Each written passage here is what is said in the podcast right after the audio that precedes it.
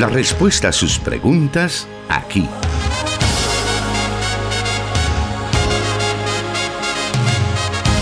En Solución Bíblica. Comenzamos.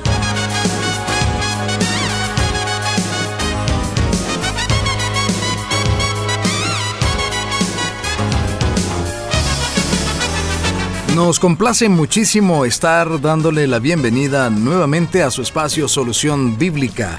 En la emisión de este día viernes estamos cerrando esta semana que ya también estamos cerrando prácticamente el primer mes del 2022.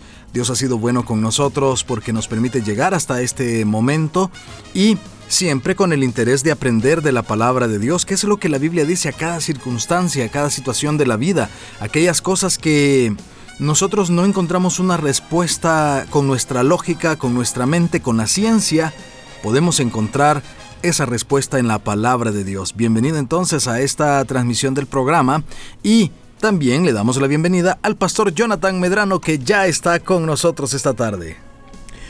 Muchas gracias hermano Miguel Trejo, gracias por su compañía en este programa y también damos la bienvenida a todos los que ya están pendientes de la transmisión que se emite desde los estudios de Plenitud Radio en la ciudad de Santa Ana. Para nosotros siempre es un enorme privilegio poder acompañarle y en este proceso de aprendizaje crecemos tanto nuestros oyentes como su servidor en el conocimiento de la palabra de Dios. Así es que estamos para servirles. Y esta tarde tenemos una serie de preguntas que vamos a estar compartiendo con toda nuestra audiencia. Aquellos que nos escuchan a través de la señal abierta, a través de 100.5 FM Restauración para todo El Salvador. También desde San Salvador transmitiendo 540 AM la estación de la palabra para el territorio nacional y más allá. También estamos transmitiendo a través de 1450 AM Restauración San Miguel para la zona oriental de El Salvador. Para el occidente de Guatemala, estamos transmitiendo a través de Cielo FM 89.1. Y por supuesto para Santa Ana y Sonsonate, desde donde se origina esta señal, acá en Plenitud Radio 98.1 FM ya listos para poder aprender de la palabra de Dios y vamos a conocer la primera pregunta para esta tarde, la cual nos dice así, bendiciones pastor, ¿qué es una libación? Bueno, en hebreo la palabra lo que describe es la acción de derramar o verter algún líquido, especialmente sobre la tierra o alguna otra superficie. En tiempos primitivos se mencionan las libaciones mezcladas con aceite. Por ejemplo, cuando Jacob dice la Biblia que erigió una piedra en el lugar donde Dios había hablado con él. Era una piedra memorial y sobre ella derramó una libación y echó sobre ella aceite. Las libaciones se derramaban también sobre las víctimas del sacrificio una vez muerta. Sus diversas partes eran colocadas sobre el altar y consumidas por el fuego. Otra clase de libación es aquella que consistía en la utilización del vino, tal como se menciona en el libro de Números capítulo 15 versículo 5 y también cuando Oseas hace una referencia a este acto en, el capítulo 9 que lleva su libro. Normalmente cuando se hacía una libación con vino, esta se acompañaba también de comida. Pero en tiempos del tabernáculo, que es donde este ritual era más frecuente, una parte de la libación que se derramaba sobre el fuego eh, era utilizada precisamente con fines sacrificiales, otra se rociaba alrededor del altar y posteriormente eh, toda la ofrenda se derramaba al pie del altar. Ya en el Nuevo Testamento Pablo recurre con frecuencias a las ideas sacrificiales, pero en el caso de Filipenses capítulo 2 versículo 16 eh, y versículo 17 Pablo hablando acerca de cómo él se siente satisfecho por la madurez y la consistencia de los creyentes en Filipo, él dice de la siguiente manera esto, así en el día de Cristo me sentiré satisfecho de no haber corrido ni trabajado en vano, y aunque mi vida fuera derramada, esa palabra que se traduce ahí, del griego como derramar está haciendo una idea o tiene la intención de hablar de una libación. Y dice el verso 17, y aunque mi vida fuera derramada sobre el sacrificio y servicio que proceden de su fe, me alegro y comparto con todos ustedes mi alegría. Es decir, Pablo se siente muy satisfecho de lo que Dios ha hecho en la iglesia de Filipo. Entonces una libación es un acto ceremonial que implica la gratitud reverencial hacia Dios, quien es el que recibe eh, esa libación. También es importante hacer notar que también en el Antiguo Testamento eh, Israel tuvo que luchar mucho con la idolatría y en muchas ocasiones lamentablemente ofrecía libaciones a los dioses paganos, lo cual era una actitud de idolatría, obviamente, pero también de traición al pacto de fidelidad que Israel debía demostrar al Señor. En una ocasión también, como lo digo, la libación tiene que ver con el reconocimiento especial que se hace de la persona de Dios, cuando dice la escritura también que David, em, deseoso de tomar un poco de agua de un territorio que estaba siendo ocupado por uno de sus enemigos, pero que pertenecía a Israel. Dice la Biblia que sus hombres más fieles, de manera muy intrépida y sagaz, van al pozo, toman un poco de agua para complacer ese deseo de, de David y llevan el agua a David. Cuando David se entera de la gran hazaña heroica que han hecho sus hombres, él dice que él no es digno de tomar esa agua, porque David se siente como anonadado por la actitud tan leal, tan eh, sagaz, tan intrépida, tan valiente que han hecho en su honor que él decide hacer una libación de esa agua eh, a Dios. Es decir, Dios es el único de una hazaña tan grande como la que estos hombres habían hecho en favor de su rey. Entonces una libación tiene que ver con esa con ese acto ceremonial de derramar o de verter algún líquido, puede ser sobre la tierra, sobre un sacrificio o sobre alguna superficie. Muy bien, con esa respuesta damos inicio a nuestro programa este día viernes. Vamos a continuar, tenemos varias preguntas para esta tarde, quédese con nosotros y también le invitamos a compartir la transmisión que tenemos en Facebook Live. Puede encontrarnos en dicha red social como Plenitud Radio, Solución Bíblica y Misión Cristiana Elim en Santa Ana, para que pueda vernos, escucharnos, comentarnos y también decirnos dónde nos está escuchando. Ese es un detalle muy importante para nosotros. Lo daremos a conocer también más adelante cuando demos lectura a algunos de esos comentarios.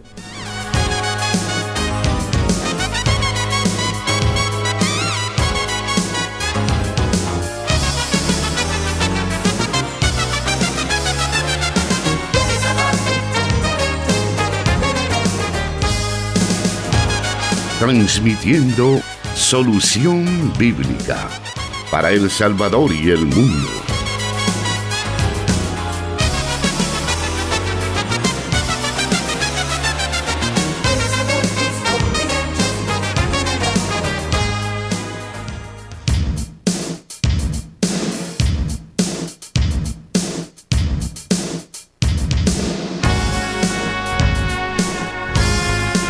Ahora vamos a conocer la segunda pregunta para esta tarde y su respectiva respuesta. La pregunta dice así, ¿qué significa que el hombre ha sido creado a imagen y semejanza de Dios, siendo que Dios es espíritu y nosotros somos hechos de materia? Bueno, en el último día de la creación, Dios dijo aquellas palabras célebres, hagamos al hombre a nuestra imagen, conforme a nuestra semejanza. Eso se encuentra en el capítulo 1 del primer libro de la Biblia, versículo 26. Y así de esta manera él, él terminó toda su obra de creación con un toque muy singular, muy personal, ya que Dios formó al hombre del polvo y le dio vida de su mismo aliento. De acuerdo a esto, el hombre es el único entre toda la creación de Dios que tiene una parte material el cuerpo, y una inmaterial. Tener la imagen o la semejanza de Dios significa en términos simples que fuimos hechos para parecernos a Dios. Adán no se parecía a Dios en el sentido de que de que Dios tuviera cuerpo, tuviera carne o sangre. La escritura dice claramente eh, en el Evangelio de Juan capítulo 4 versículo 24 que eh, Dios es espíritu y por lo tanto Él existe sin, una, sin un cuerpo material. Sin embargo, el cuerpo de Adán reflejó la vida de Dios en cuanto a que fue creado en perfecta salud y no estaba sujeto a morir.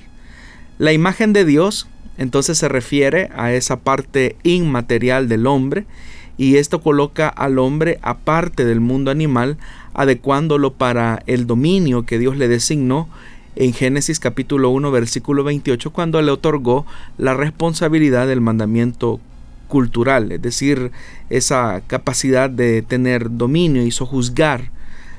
Ahora, dentro de esta responsabilidad que el hombre tiene, no solamente Dios lo dotó de esta alta dignidad, sino que también lo dotó con una capacidad para tener comunión especial con su Creador. Y esa relación se ve claramente, o esa semejanza se ve claramente establecida en la relación mental, moral y social. Entonces, el hombre ha sido creado a imagen y semejanza de Dios en los planos mentales, morales y sociales. Mentalmente el hombre fue creado como un ser racional con voluntad propia, lo que significa que el hombre tiene la capacidad de razonar, de elegir, y ese es el reflejo de la inteligencia y de la libertad que Dios le otorgó a los seres humanos.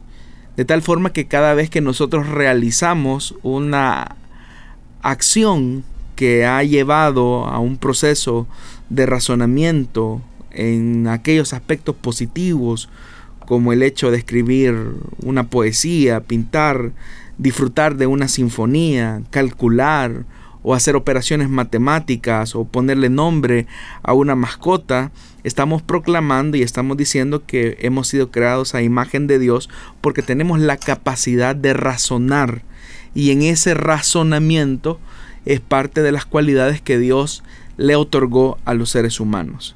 También somos creados o fuimos creados a imagen y semejanza de Dios en el aspecto moral.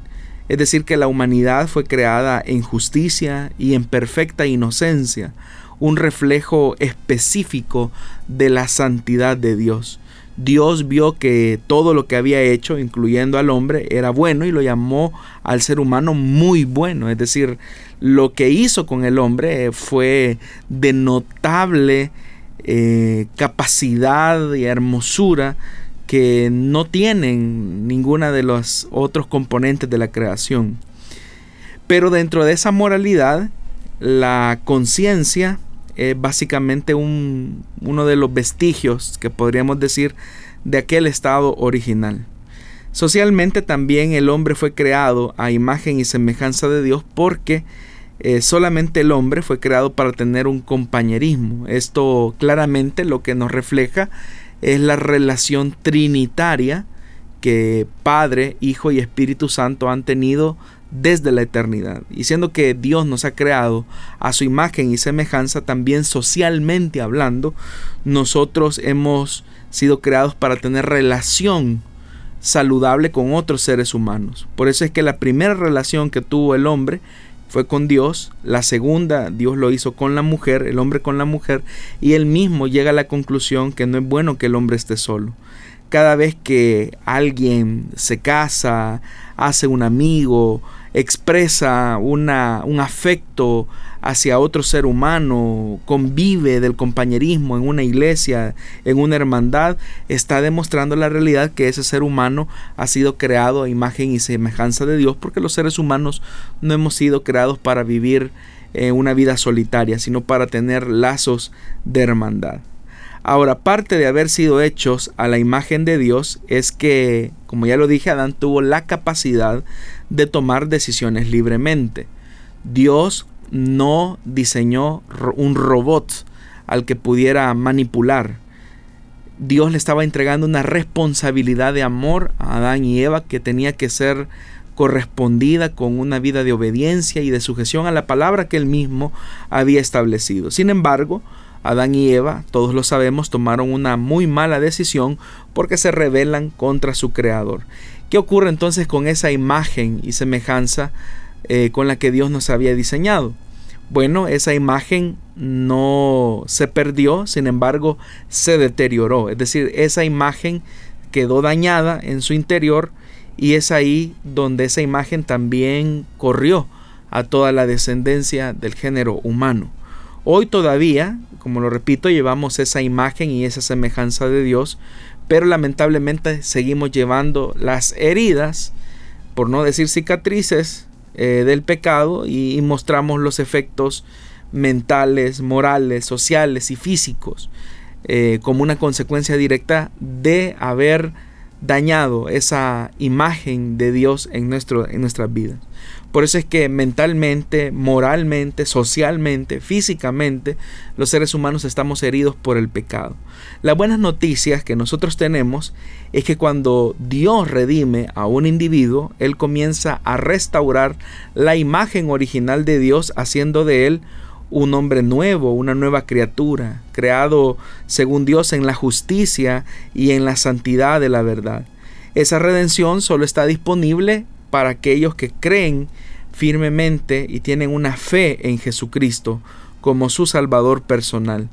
Y por lo tanto Cristo viene a ser para nosotros ese, ese, ese camino que nos abre hacia la nueva creación por medio de la regeneración que produce el Espíritu Santo. Hay que recordar que la misma Biblia en el Nuevo Testamento menciona que todos los seres humanos estamos muertos en nuestros delitos y pecados, lo que significa que necesitamos necesariamente la redención de Dios para volver a la vida que antes tuvimos.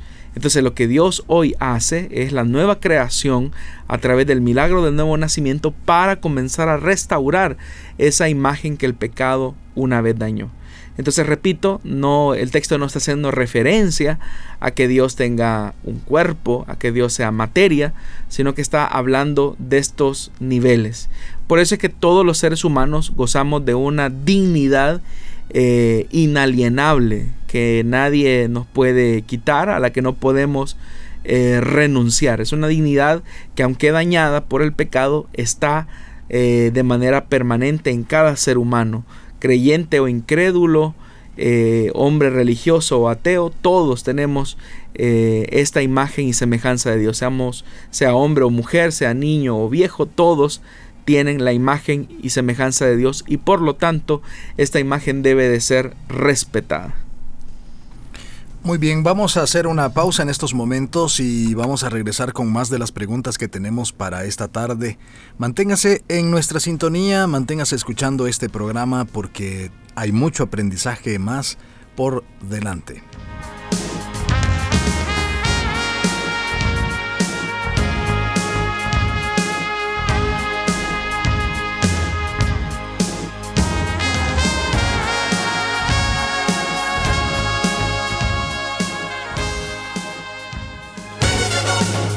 Búsquenos en Facebook como Solución Bíblica.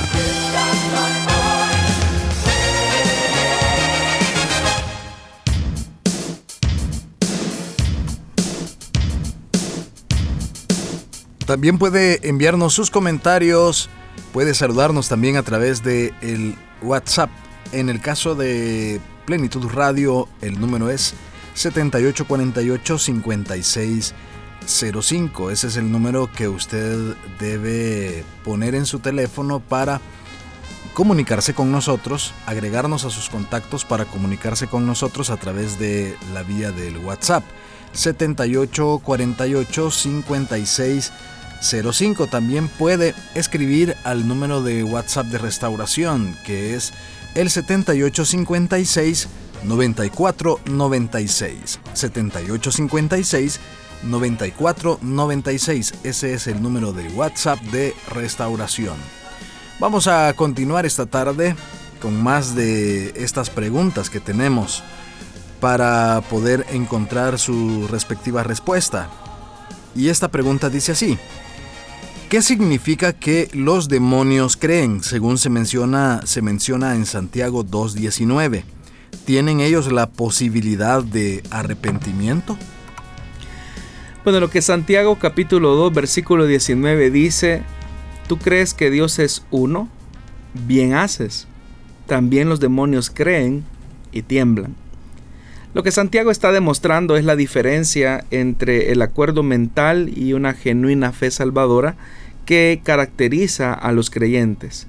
Parece que los judíos, porque hay que recordar que este es un escrito de corte judío em, de la iglesia de Jerusalén, lo que algunos estaban lamentablemente haciendo es que afirmaban que creían en el único Dios verdadero, en el Dios de Moisés, Incluso los judíos era característico que recitaban Deuteronomio capítulo 6 versículo 4 donde el Señor les dice, oye Israel, el Señor nuestro Dios, Él es el único. Ellos estaban bien repitiendo todo esto y ellos creían que por hacer esta repetición ellos auténticamente tenían una fe que les podía redimir de su condición de pecado. Por eso es que Santiago les dice, eh, tú crees que Dios es uno haciendo una referencia directa al mandato de oír eh, que Dios es el único Dios vivo y verdadero. Y entonces lo que Santiago hace es romper esa falsa esperanza y, comparando este tipo de creencia con el conocimiento que tienen Satanás y sus demonios. Porque así como alguien puede creer de manera intelectual o puede saber que exista Dios, que Él ha creado todas las cosas, lo que Santiago hace es, si tu conocimiento no se traduce en una fe verdadera y simplemente es un conocimiento, tu creencia es semejante a la que tienen Satanás y sus secuaces, porque tanto Satanás como los demonios están conscientes de la realidad de Dios, más que incluso la mayoría de las personas. No obstante, aunque ellos saben que Dios existe, que solo hay un Dios verdadero, los demonios y Satanás no están bien con Dios. Los demonios creen algunas cosas que son verdaderas sobre Dios. Saben que Dios es real, saben que Dios es poderoso, de alguna manera su teología es correcta, pero a pesar de que su teología y su creencia es correcta, no se puede llamar a esa confesión mental una fe necesaria para salvación. Y respondiendo en parte a la pregunta del oyente, no hay salvación para los demonios. Aunque acepten la verdad de que hay un solo Dios, eh, es el camino de salvación está ofrecido a los seres humanos. Entonces, ¿cuál es la diferencia entre la creencia que los demonios tienen y la fe necesaria para salvación y vida eterna? Afortunadamente Santiago no nos deja con la duda, porque el resto del capítulo 2 continúa explicando que la fe sin un resultado piadoso es inútil. Eso es lo que dice en el versículo 20 del capítulo 2. El tipo de creencia de los demonios hace que tengan miedo de su destino final. El tipo de fe que nos salva nos da una humildad eh, sobre la cual depositamos nuestra esperanza en que lo que Jesús hizo ha transformado nuestra vida de tal manera que nosotros ahora tenemos la capacidad de evidenciar el arrepentimiento a través de frutos piadosos o de acciones piadosas que atestiguen la transformación de nuestra vida. Es más, aunque parezca extraño, los demonios saben más que nosotros sobre el asombroso poder de Dios. Ellos vieron a Jesucristo, por ejemplo, venir a la tierra, como él vivió entre los hombres y luego fue crucificado. Ellos incluso temblaron de mucho horror y espanto cuando eh, Dios hombre se levantó de entre los muertos y salió de la tumba.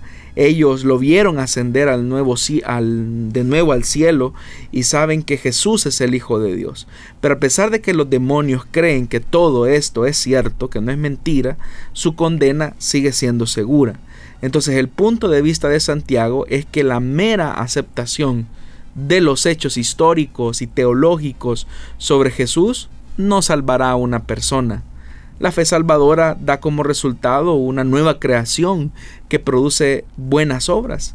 Entonces usted, estimado oyente, si solamente se conforma con tener un conocimiento que no se traduce en una fe viva, en una fe activa, está en la misma condición, lamentablemente, que Satanás y sus demonios. No basta simplemente con creer en Dios o incluso creer que el Dios de la Biblia es el único Dios verdadero. Esa creencia sin un cambio en el corazón hace que la teología de una persona sea comparable, repito, como a la de los demonios.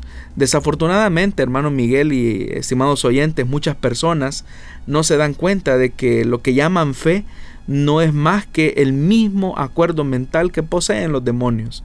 Quizás hicieron una oración, se bautizaron, van a una iglesia, pero sus vidas nunca cambiaron de dirección, nunca en realidad han nacido de nuevo.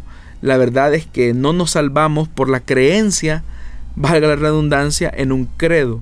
Nos salvamos cuando nuestra confianza se deposita totalmente en Jesucristo. Y esa confianza se traduce en que mi vida puede complacer las exigencias y las determinaciones de Dios para el hombre. Entonces una buena pregunta con respecto a este pasaje es que si nosotros en realidad hemos nacido de nuevo o simplemente tenemos un concepto abstracto acerca de Dios. Hay muchas personas que creen en Dios. Hay muchas personas que sostienen que la Biblia es la palabra de Dios. Pero en realidad nadie podrá llegar a la vida eterna solamente sobre la base del buen conocimiento. Alguien puede incluso manejar muy bien algunos contenidos de teología y manejarlos en una sana ortodoxia, pero eso tampoco es una garantía de que nuestra fe es una fe auténtica. Puede ser simplemente una creencia, como se cree en algunas cosas, y eso nos, expone a un peligro. Entonces, eh, el texto hace esa referencia, el texto no está diciendo que los demonios puedan arrepentirse. Al contrario, eh, lo que el texto está mencionando es que eh, los demonios creen de manera mental, ellos saben la verdad, pero ese conocimiento no se traduce en arrepentimiento y mucho menos en salvación. Y ese es el peligro al que muchos seres humanos se encuentran, que pueden tener mucho conocimiento de la Biblia, pueden tener mucho conocimiento acerca de las verdades escriturales, de las verdades de Dios reveladas a los hombres, pero eso no se traduce necesariamente en una vida que agrade a Dios y en una eh, vida que ha recibido el milagro de la salvación. Muy bien, estamos por acá revisando constantemente las redes sociales, Facebook, también los eh, números de WhatsApp que daba a conocer hace unos minutos y estamos recibiendo varios mensajes de nuestros oyentes. Les agradecemos por estar con nosotros, eh, escribiéndonos, por estarnos enviando sus preguntas. Estamos tomando nota de cada una de ellas para que pueda ser mencionada en un futuro programa, uno no, no muy lejano, por así decirlo. En los próximos programas de la próxima semana podría usted escuchar la respuesta a sus preguntas. Es importante que usted nos la envíe y con el mayor de los gustos tomamos nota de ella para trasladarla al pastor Jonathan Medrano. Vamos a seguir con el programa, hacemos otra breve pausa y volvemos.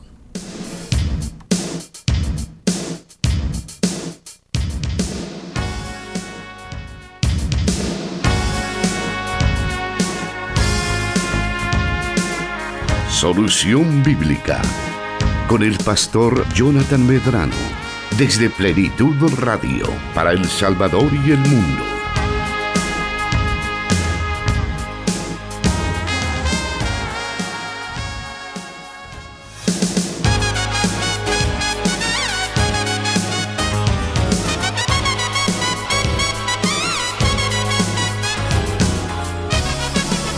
Muy bien, vamos a dar a conocer algunos de estos mensajes que estamos recibiendo en estos momentos, específicamente en la página de Facebook de Solución Bíblica y nos dice Guadalupe Palacios, me encanta este programa porque aprendo mucho de la palabra de Dios. Dios les bendiga, hermano Miguel y hermano Jonathan, que nuestro Dios dé mucha sabiduría a nuestro hermano Jonathan Bendiciones. Mauricio Alfaro nos dice, bendiciones hermanos, ya listos para aprender más de la palabra de Dios. Francisco Sánchez, bendiciones hermanos, escuchando las respuestas eh, con base en la palabra de Dios. Saludos desde San Martín, Distrito 1, Zona 7, Sector 15. Bendiciones. También nos escribe Celina Calderón, buen programa, muchas bendiciones hermanos. Esto es en la página de Solución Bíblica donde, donde tenemos en estos momentos esta transmisión a través de Facebook Live. Pero también estamos transmitiendo a través de la página de Plenitud Radio, donde también algunos de nuestros oyentes están por ahí pendientes de enviarnos sus mensajes. Nos escribe Ana Ruth Zelaya y nos dice bendiciones hermano Jonathan Medrano y hermano Miguel Trejo. Es una bendición escucharlos. Doy gracias a Dios por edificar mi vida. También nos comenta Víctor Ramírez. Saludos hermano Jonathan Medrano y Miguel Trejo desde Orlando, Florida. También estamos transmitiendo a través de la página de Misión Cristiana Elim en Santa Ana, donde pues también tenemos algunos comentarios que nos envían nuestros oyentes. Nos escribe Eduardo Mazariego. Que Dios lo bendiga grandemente. Lo escuchamos desde Colonia Santa Lucía y Lopango. Que Dios les bendiga grandemente a todos ustedes. Daisy García Funes nos dice, el Señor les bendiga hermanos Jonathan Medrano y Miguel Trejo, gracias a Dios por otra oportunidad para seguir aprendiendo siempre desde Tonacatepeque en sintonía de solución bíblica. Jorge Molina nos escribe, Dios les bendiga, escuchándolos desde Orlando, Florida. Edwin René Flores, Dios les bendiga, siempre bendecido, escuchándoles en Michigan, Estados Unidos. Gracias por estarnos escuchando en los Estados Unidos, también en Centroamérica tenemos oyentes en Guatemala, Honduras, Nicaragua. También hay algunos oyentes que están eh, reportándose con nosotros y por supuesto en el continente europeo. Ahí tenemos a nuestros oyentes que están pendientes todas las semanas de escuchar el programa Solución Bíblica para que juntos podamos edificarnos aprendiendo de la palabra de Dios. Vamos a seguir esta tarde y vamos a irnos entonces a la siguiente pregunta para hoy. Y esta nos dice así. La teoría del diseño inteligente es una nueva propuesta para entender el creacionismo. No necesariamente. Hay que recordar incluso que algunos de los exponentes de la teoría del diseño inteligente no son creyentes, son teístas. La teoría del diseño inteligente dice que las causas inteligentes son necesarias para explicar la compleja información de las ricas estructuras de la biología y que estas causas son empíricamente detectables. Eh, básicamente el diseño eh, por el que parte la observación de la teoría del diseño inteligente es que lógicamente se necesita de un diseñador inteligente que da como resultado directo el hecho de que hay un creador o hay un diseñador detrás de todas las cosas que, hay. Pero no es una afirmación tan categórica o tan firme de que de quienes proponen esa teoría que sea Dios el que esté detrás de toda la creación. Para nosotros como cristianos, pues evidentemente que hay una relación directa, hay una autoría directa de Dios en todo lo creado, todo lo que vemos. Nosotros mismos somos el resultado de su creación de amor. Pero hay tres argumentos primarios en la teoría del diseño inteligente que promueven básicamente el hecho de que todo se explica a partir de que alguien eh, es detectable como el que como un diseñador, el que creó todas las cosas. Uno, lo que se conoce como la complejidad irreducible. Dos, la complejidad específica. Y tres, el principio antrópico.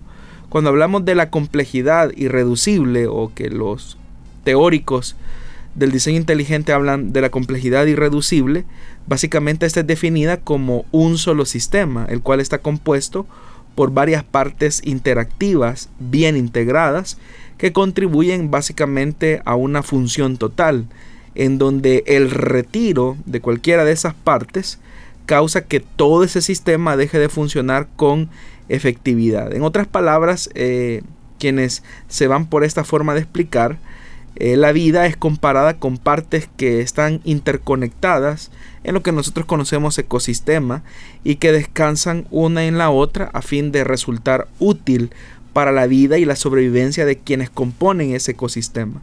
La, la mutación fortuita puede contribuir al desarrollo de una nueva parte dicen estos teóricos, pero no puede contribuir para el desarrollo concurrente de las múltiples partes necesarias para el funcionamiento del sistema. Y, para que esto sea más comprensible, el ojo humano es obviamente un sistema muy útil. Sin el globo ocular, el cual es en sí mismo un complejo sistema irreducible, el nervio óptico, la corteza visual, eh, es todo un, componente que organizado cumple una función específica. Ahora, una mutación fortuita del ojo sería en realidad contraproducente para la supervivencia de una especie y por lo tanto sería eliminada a través del proceso de la selección natural según lo que señalan estos teóricos.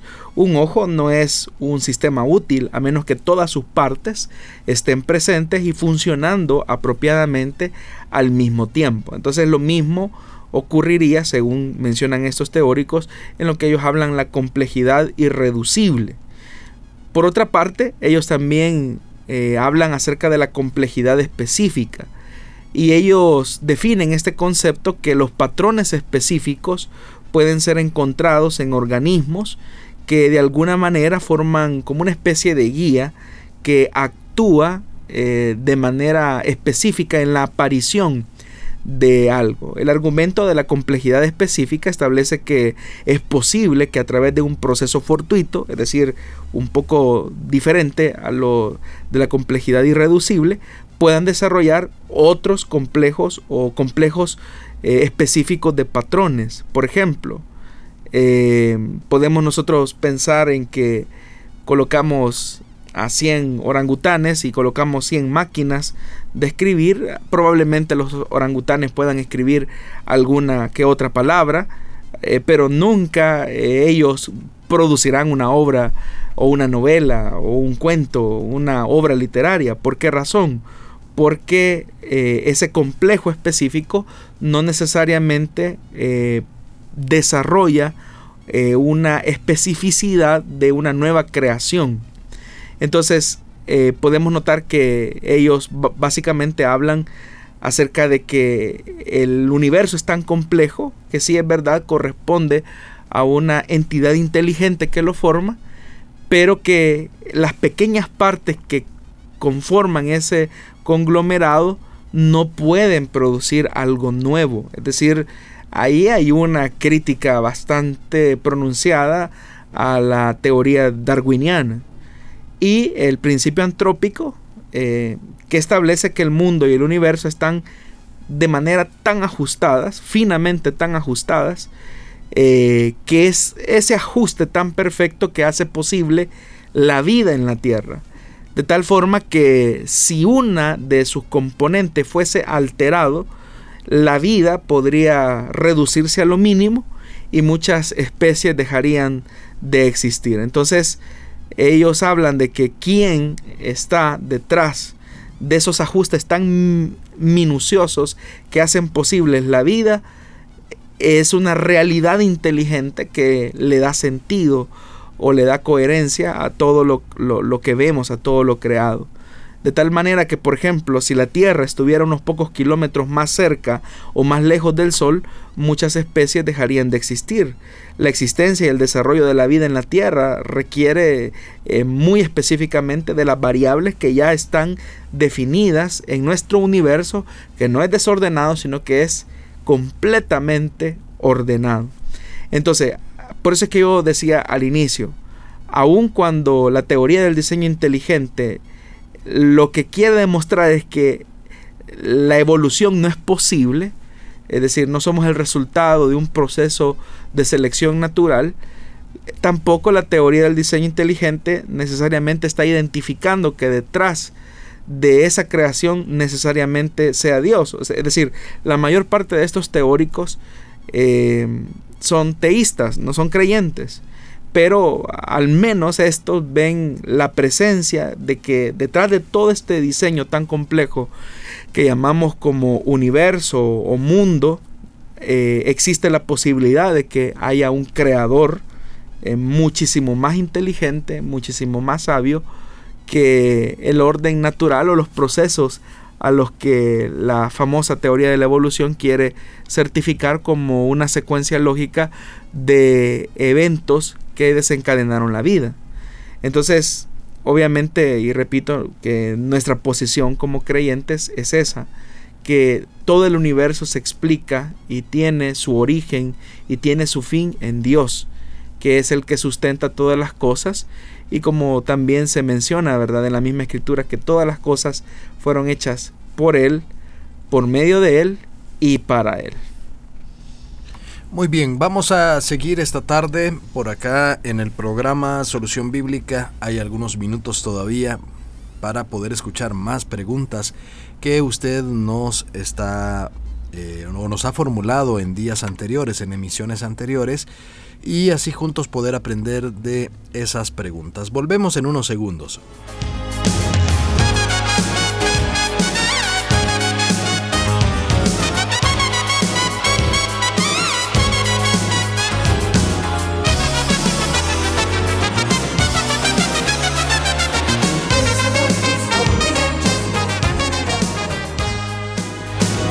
...100.5 FM Restauración transmitiendo en vivo Solución Bíblica.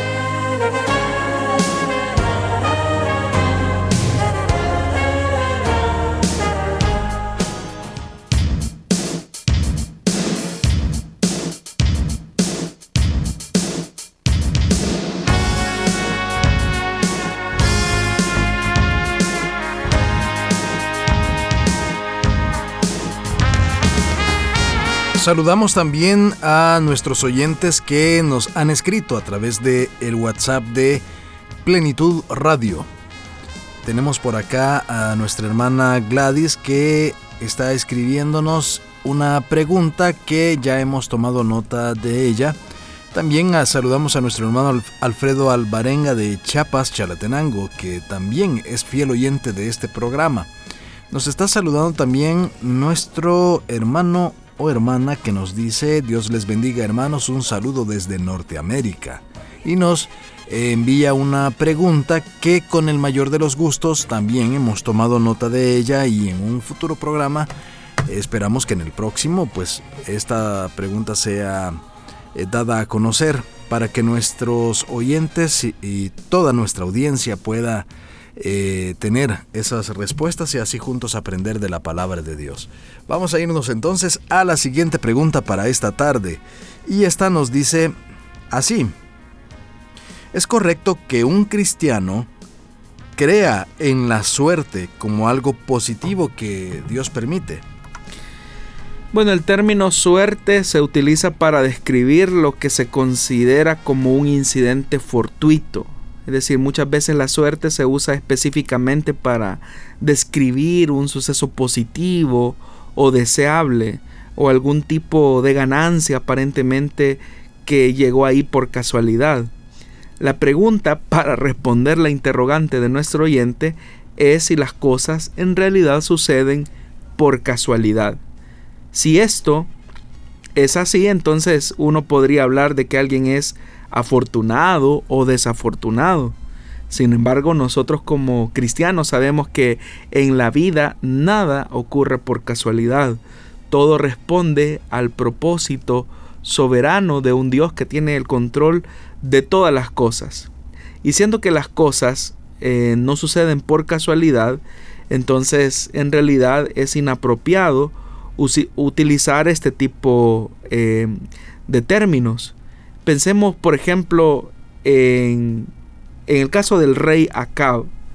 Uno podría decir qué mala suerte la del rey Acab, porque un rey guerrero que pudo tener el ejército más poderoso en algún momento, pero a causa de su desobediencia, notamos que otro soldado lanza una flecha por casualidad y esta se lanza al aire y al azar eh, es emitida o lanzada por un soldado anónimo y que por casualidad perfora su armadura en su ubicación más vulnerable, dando como resultado la muerte del rey y la pérdida total de la batalla. Entonces uno puede decir qué mala suerte la que tuvo que curiosamente él estaba en esa hora, en ese momento, y la flecha le penetró hasta lo más profundo de su ser. Y uno puede decir, ¿fue una cuestión de mala suerte?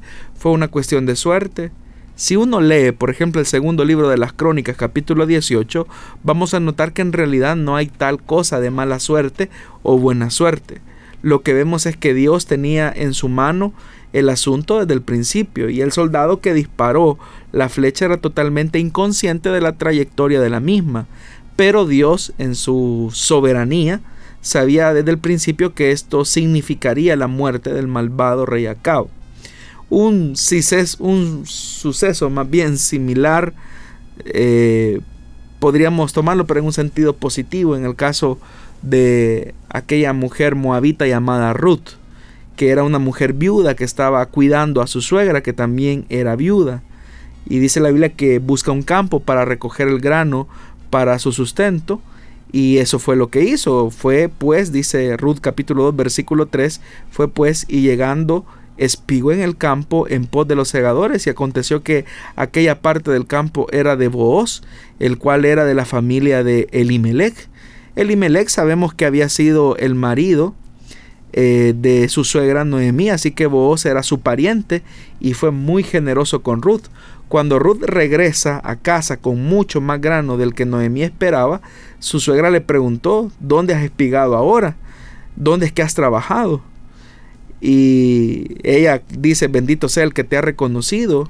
Y ahí contó Ruth lo que le había pasado, que era que había ido a los campos de Booz. Entonces uno podría decir, bueno, fue casualidad que Ruth haya llegado a los campos de Booz.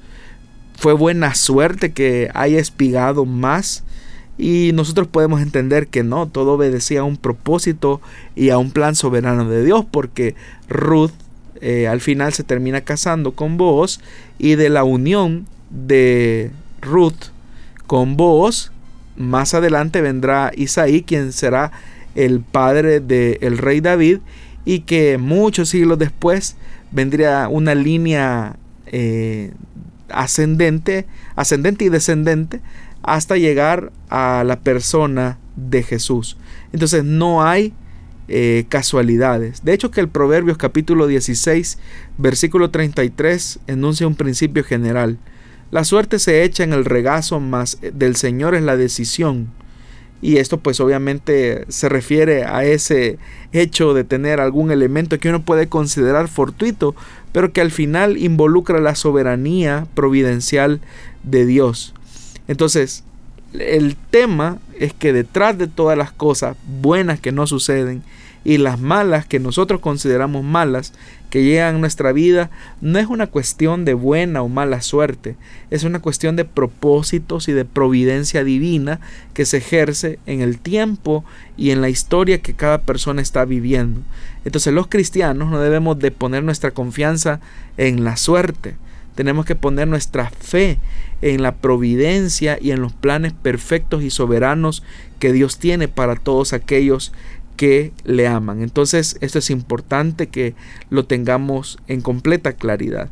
También es necesario que comprendamos que si queremos que nos vaya bien en la vida, debemos de someter todas nuestras decisiones no al azar, sino que a la voluntad eh, perfecta de Dios y someternos a lo que Él espera de nosotros. Si lo hacemos, todo lo que ocurra en nuestra vida será el resultado del efecto de obedecer la palabra de Dios y de ponerla como un elemento fundamental en las decisiones que tomamos. ¿Y qué hay de aquellos pasajes clásicos de la Biblia donde dice que algunos echaron suerte, como por ejemplo para poder encontrar al culpable de la tempestad en el libro de Jonás, o cuando eligieron al sucesor de Judas, que echaron una suerte para poder elegir a ese, eh, a ese apóstol? Bueno, en ambos casos lo que encontramos es que Dios utiliza un poco los conocimientos un poco ingenuos de los hombres para revelar su verdad. Obviamente que en el caso de Jonás, él sabía que las condiciones que se estaban viviendo al interior del barco como resultado de la tempestad era por su desobediencia. Y curiosamente esos hombres que, que comienzan de manera supersticiosa a saber quién era el culpable, terminan al final teniendo una fe verdadera en el Dios al que Jonás renuentemente no quiere servir. Y en el caso ya del Nuevo Testamento, eh, también recordamos, es importante hacer mención de esto, que no había llegado la plenitud de la obra del Espíritu Santo eh, sobre la iglesia. Es decir, los creyentes apenas están comenzando en lo que llegará a ser la iglesia. Hoy nosotros como cristianos tenemos la bendición que el Espíritu Santo mora dentro de nosotros y si mora dentro de nosotros, Él nos ha dado testimonio de que somos hijos de Dios y por lo tanto Dios, que es un Padre amoroso, nos va a dirigir hacia su buena voluntad. Solo es de que le preguntemos a Él y el Espíritu Santo nos va a revelar qué es lo correcto, qué es lo que debemos de hacer. Pero para eso necesitamos tener mucha humildad para escuchar lo que Él quiere y no lo que nosotros queremos oír. ¿Y qué se podría decir respecto a, bueno, el tema de los sorteos? Los sorteos sabemos que viene de, pues de la palabra suerte y muchas veces se utiliza este método para poder recaudar fondos en las congregaciones. ¿Es lícito que se pueda dar? Eh, es una cuestión, una opinión muy personal. Yo creo que Dios ha dejado en la escritura claramente la forma en que la obra de Dios sale adelante. Y esa forma es a través de las aportaciones generosas que pueda dar el pueblo de Dios en concepto de ofrendas y de diezmos. En alguna ocasión yo escuchaba al pastor general eh, hablando ahí en San Salvador que decía que si todos los hermanos de la iglesia fuéramos fieles al Señor con nuestras aportaciones, la iglesia no tendría necesidad de tener un sobre para esto, un sobre para lo otro, o hacer este o, tal otro esfuerzo, porque la iglesia tendría lo necesario para salir adelante con los proyectos que tiene. Lamentablemente, eh, como la fidelidad en algunos casos de las personas no es una norma constante de su servicio y de su gratitud a Dios, hay hermanos que hacen ese tipo de actividades para tratar la manera de darle un poco de más impulso a los proyectos que tiene cada congregación. Pero repito, creo que si somos fieles a la palabra de Dios, no habría necesidad de hacer este tipo de esfuerzos que no son bíblicos eh, si el pueblo de Dios fuera fiel dando sus aportaciones al Señor. Así es que yo no estoy diciendo que no lo hagan, lo que estoy diciendo es que la Biblia ha dejado un mecanismo eh, para el sostenimiento de la obra de Dios. Y a veces hay cosas que, que se deben de hacer, eh, porque aquí ya incluso entramos al tema de, de, ventas y de cosas que se hacen, ¿verdad? Para, para esos mismos fines. El problema es este, que perdemos de perspectiva que la bendición de dar es eso, que hay una satisfacción en dar sin esperar recibir nada a cambio. El problema es que muchas veces, por ejemplo, si un, grupo de hermanos hace alguna rifa, hace alguna actividad, el, que aporta o el que participa de estas actividades lo hace en función de, bueno, a lo mejor quizás me gano la licuadora que están rifando y por eso doy lo que están pidiendo, o a lo mejor me gano los 25 dólares que están rifando, no sé lo que puedan estar rifando, eh, a lo mejor me lo gano y, no es tanto el deseo de ayudar, sino que el deseo de obtener. Y es ahí donde perdemos el enorme y rico principio de la siembra. Nosotros no podemos cosechar donde no hemos sembrado, estimados hermanos y hermanas. Si somos fieles con el Señor, hemos de entender que hemos de, cosechar mucho.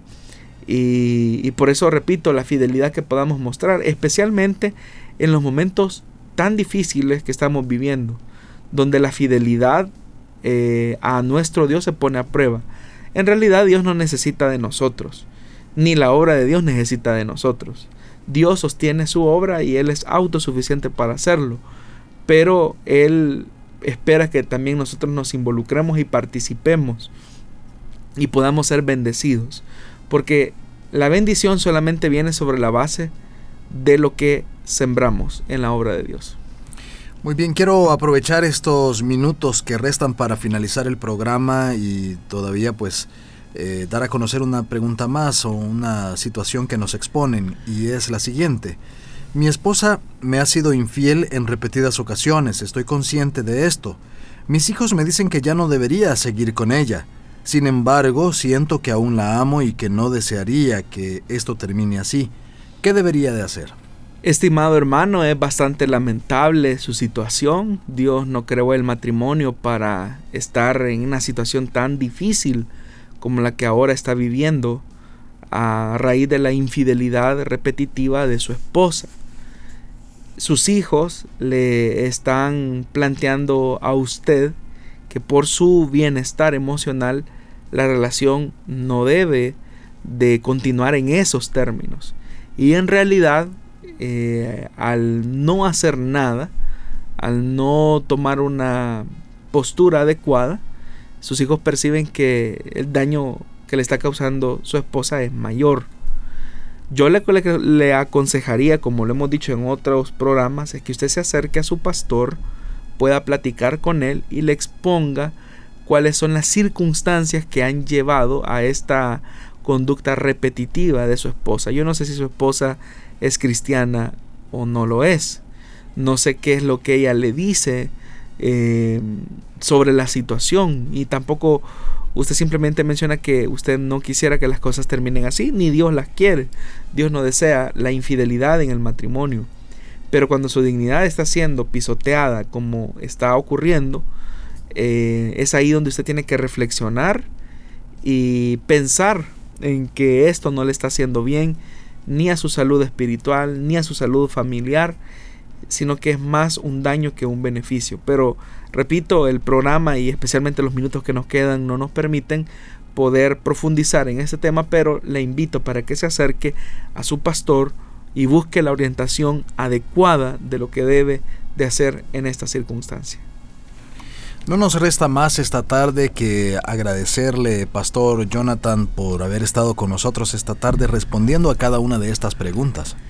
Hermano Miguel, gracias a usted también que nos traslada las preguntas y los comentarios de nuestros oyentes y para nosotros siempre es un privilegio poder acompañarles. En realidad yo no, no siento el tiempo cuando estamos aquí con los hermanos aprendiendo de las preguntas que ellos hacen y es un privilegio, es un privilegio poderle servir. Así es que Dios mediante nos volvemos a encontrar en una nueva emisión de su programa Solución Bíblica la próxima semana. Agradecemos también a todos nuestros oyentes por haber estado escuchando a través de la radio, por estarnos comentando, por estarnos viendo también a través de las redes sociales, eh, por también reproducir este programa posteriormente en las plataformas de Spotify y SoundCloud. Ahí puede encontrarnos como Solución Bíblica y seguir escuchando cada uno de los programas que se han transmitido hasta la fecha. Si Dios nos lo permite, estaremos con usted el próximo martes a partir de las 5 de la tarde hora de El Salvador. Que el Señor le bendiga.